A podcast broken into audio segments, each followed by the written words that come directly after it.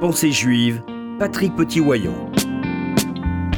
Le récit de la sortie d'Égypte s'articule autour de la description des dix plaies. Pourquoi Dieu choisit-il ce déroulé? N'avait-il pas la possibilité d'aller plus vite?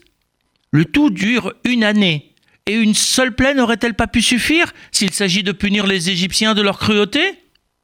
Rappelons en effet que l'esclavage et l'oppression avaient été annoncés à Abraham. La cruauté et la modalité de l'oppression sont le choix des Égyptiens. De la lecture précise du texte, il ressort que les plaies regroupées trois par trois sont des supports de transmission, de messages destinés en priorité aux Hébreux. Une sorte de formation accélérée pour un peuple englué dans la civilisation égyptienne, qui doit apprendre à vivre avec Dieu qui doit se préparer à accepter la Torah au Sinaï 50 jours après la sortie d'Égypte, mais surtout après 210 ans passés dans un pays d'idolâtrie et de polythéisme. Les messages à intégrer sont les suivants. Tout d'abord, la reconnaissance de la transcendance de Dieu.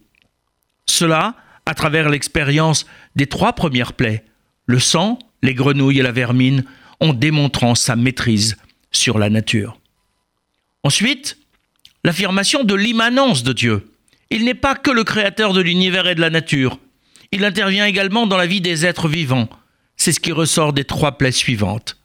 Les bêtes sauvages, la peste qui frappe les animaux domestiques et les ulcères qui touchent le corps des hommes. Enfin, la démonstration de la toute-puissance de Dieu sur terre. Il décide des cultures agricoles et il le démontre par la grêle.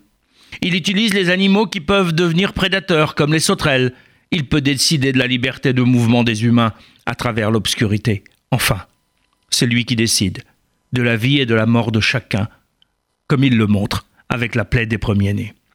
Des concepts aussi forts ne peuvent se transmettre de manière théorique.